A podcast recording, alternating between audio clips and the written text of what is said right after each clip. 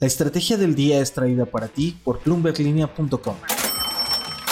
Muy buenos días. La inflación en México la hizo de emoción al cierre de año. Además, los ojos están en Ecuador. Explicamos la situación. En temas bancarios, Banorte parece estar listo para estrenar su banco ahora sí este año y en el mundo. También un sorbito electoral y el Banco Mundial nos advierte de un hito desdichado. Les invito a hacer clic al botón de seguir del podcast, activar la campana para que puedan recibir la alerta de un episodio nuevo cada mañana. ¿De qué estamos hablando?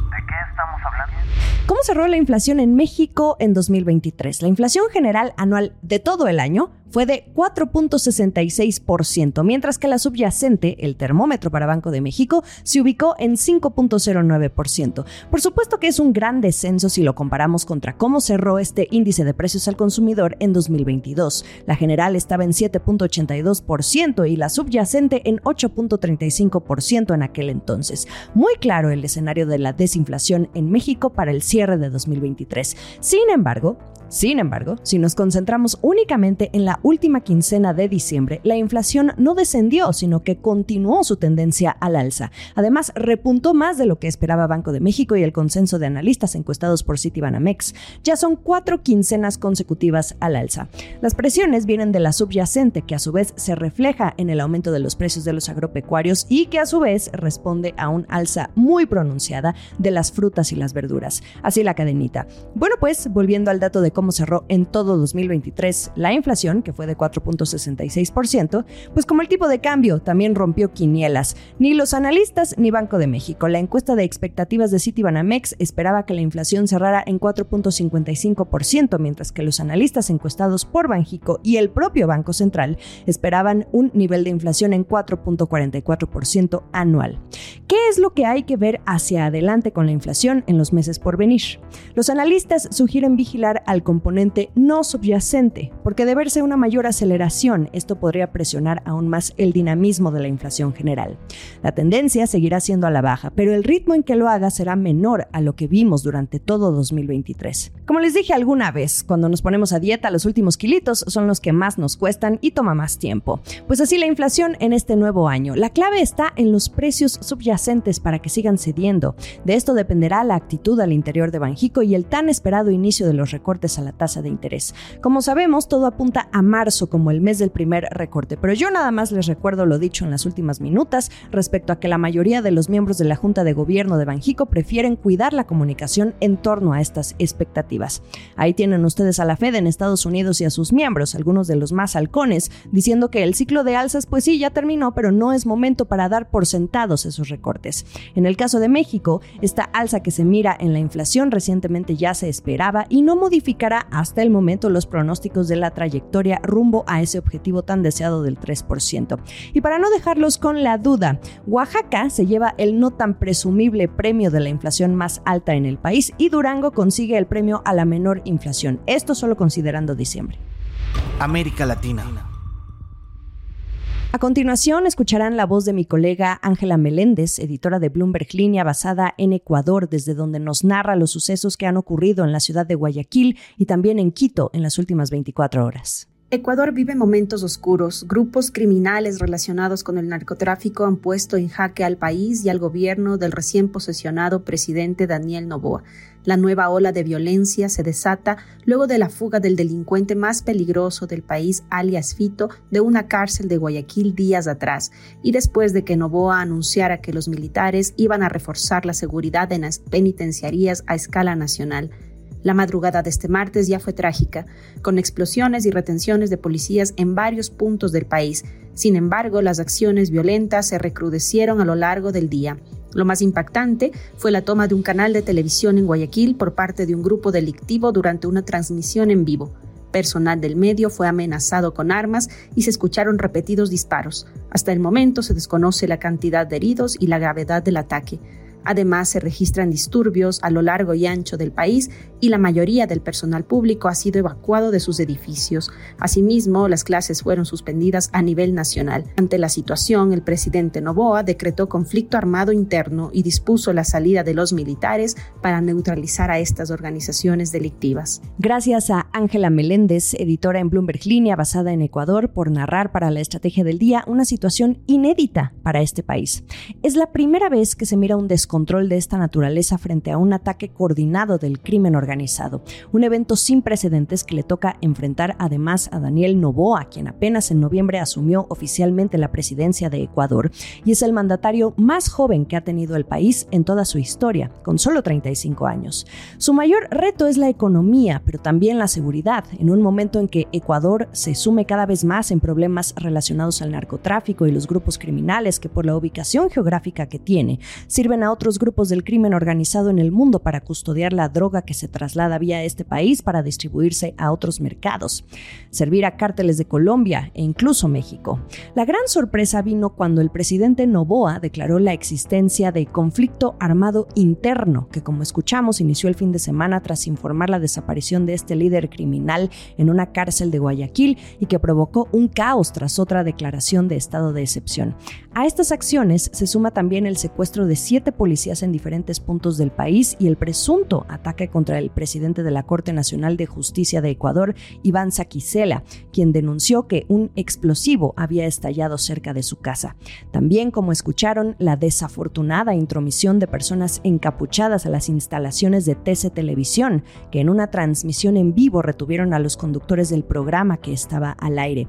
Lo que pasó después es que se evacuó a todo el personal del lugar y se reportaron detenciones. También hubo vehículos incendiados en Quito y Esmeraldas, disturbios en cárceles con agentes penitenciarios retenidos y coches bomba en diferentes puntos del país. Ecuador vive horas difíciles de describir. Los hechos siguen en desarrollo. En otras noticias. Los que ya se están frotando las manos con su nuevo banco digital son los de Banorte. Estamos a la espera del lanzamiento oficial comercial y que fueron retrasando durante todo 2023. Se trata de Vineo. Lo que sí sabemos es que esta que va a ser su aplicación móvil ya está disponible y hasta un corte de caja que pudimos hacer desde Bloomberg Línea, la app lleva apenas 500 descargas desde que se subió a las tiendas de aplicaciones el 5 de enero mientras todos partíamos la rosca. Banorte no quiere dar más información hasta que hagan el lanzamiento oficial, pero como siempre aquí les traemos un adelanto de cómo se van calentando las aguas. Italia López, quien se une a este equipo para reportar sobre grupos financieros y otros temas corporativos, ya nos hizo el favor de probarla. Vineo está ofreciendo cuentas de ahorros y préstamos que van hasta cierto monto. Se supone que como las fintech y otros neobancos, esto se podrá contratar 100% digital, con datos biométricos y pocos documentos a la mano. Banorte tiene el doble reto de posicionar su nuevo emprendimiento entre los competidores de la banca tradicional, pero también las fintech, que ya tienen tiempo ganado en el mercado. Los rivales a vencer podríamos decir que son Nu y Story, aunque cada uno tiene productos diferentes. Vinio no ofrece tarjetas de crédito, pero la competencia va a estar por ahora en el segmento de los préstamos, un terreno al que Nu ya se metió y que por cierto hoy por hoy espera cómodamente la aprobación para su licencia bancaria. Es la empresa brasileña que ya les pisa los talones a los cinco bancos más grandes de México en emisión de tarjetas. No olviden tampoco a otros competidores como Hey Banco de Banregio, Walla, Now de Index y Bilú de Afirme. Se va a poner bueno. Sorbo electoral. Ya se esperaba porque era uno de los nombres que sonaban apenas se bajó de la contienda Samuel García, quien prefirió regresar a seguir asumiendo el cargo de gobernador de Nuevo León. Su cara conocida junto a la de su esposa Mariana Rodríguez, influencer y empresaria, mucho más conocida en las esferas de Nuevo León y principalmente en las redes sociales, y ahora candidata a la alcaldía de Monterrey, fue aprovechada para anunciar al que ahora contenderá por la presidencia de la República, junto a las candidatas de Morena Claudia Sheinbaum y Xochitl Galvez por Fuerza y Corazón por México. Se trata de Jorge Álvarez Maínez, oficialmente el nuevo candidato presidencial por Movimiento Ciudadano. Si Samuel García hubiera seguido en la contienda electoral, Álvarez Maínez originalmente hubiera sido su coordinador de campaña. García lo eligió, según dice, por su trabajo logrado como coordinador de los diputados del partido en el Congreso. En un video transmitido por ex antes Twitter a través de la cuenta de Samuel García, y en el que además ya es común verlo hacer sus anuncios mientras toma cerveza, los tres jóvenes políticos dieron el mensaje. Candidatas de la vieja política tienen siete meses gastando el dinero de la gente, derrochando, despilfarrando, haciendo mítines espectaculares, y no lograron lo que ustedes lograron en 10 días. No lograron lo que logró una generación, porque como bien dice Samuel García, esto no lo logró una precandidatura, sino una generación. que encendió las redes con fosfo fosfo y también las calles y que le demostró a México que necesitamos una opción distinta, una tercera alternativa a la vieja política y que lo podemos lograr. No se sorprendan si no vieron a Dante Delgado, el jefe del partido, el no dar el anuncio. La razón es clara. La bandera de Movimiento Ciudadano ha sido todo este tiempo el combatir, abro comillas, la vieja política. Y para eso había que tener coherencia y dejar que los jóvenes políticos se encargaran de anunciarlo.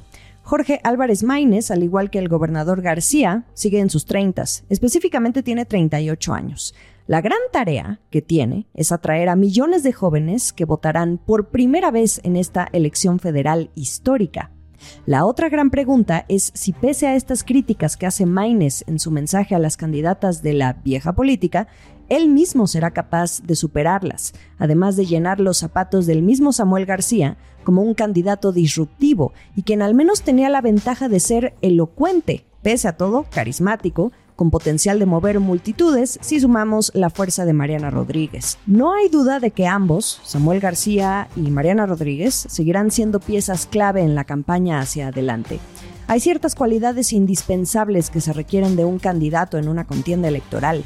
Y nadie juzga su capacidad o inteligencia, la de Jorge Álvarez Maínez, pero quedan cinco meses para que logre hacer algo relevante y mucho más allá de los dos estados que Movimiento Ciudadano tiene echados a la bolsa o posiblemente los tenga echados a la bolsa, que son Nuevo León y Jalisco.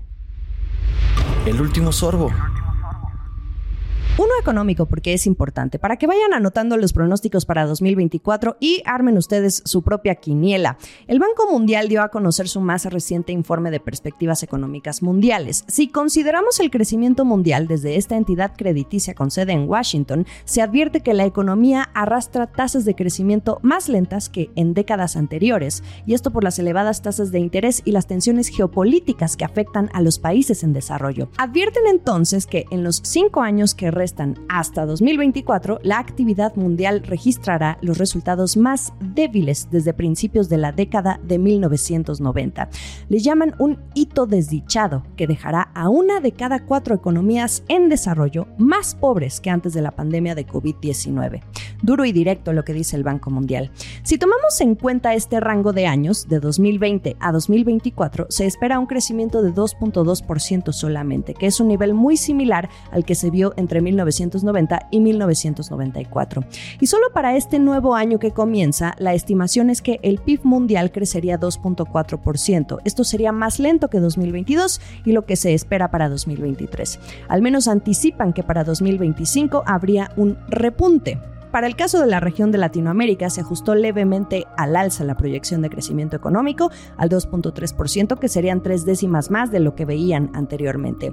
Y en todo este mapa, México, ya saben ustedes que ya se mantiene el optimismo, pero el PIB, según el Banco Mundial, terminaría por atenuar ese avance durante 2024 y también 2025, y esto a consecuencia de la caída de la inflación y la disminución de la demanda externa. Está por verse. Lo mejor de la información económica y de negocios está aquí en la estrategia del día. Bienvenidos también a los nuevos escuchas. Acompáñenme en ex Twitter como arroba la estrategia MX o arroba Jimena Tolama. En Instagram, más allá del micrófono, como arroba Jimena Business. Y en YouTube ya saben que pueden encontrar los episodios completos en video. Mitad de semana. Nos escuchamos mañana. Esta fue la estrategia del día, escrito y narrado por Jimena Tolama, producido por Arturo Luna y Daniel Hernández. Que tengas un día muy productivo.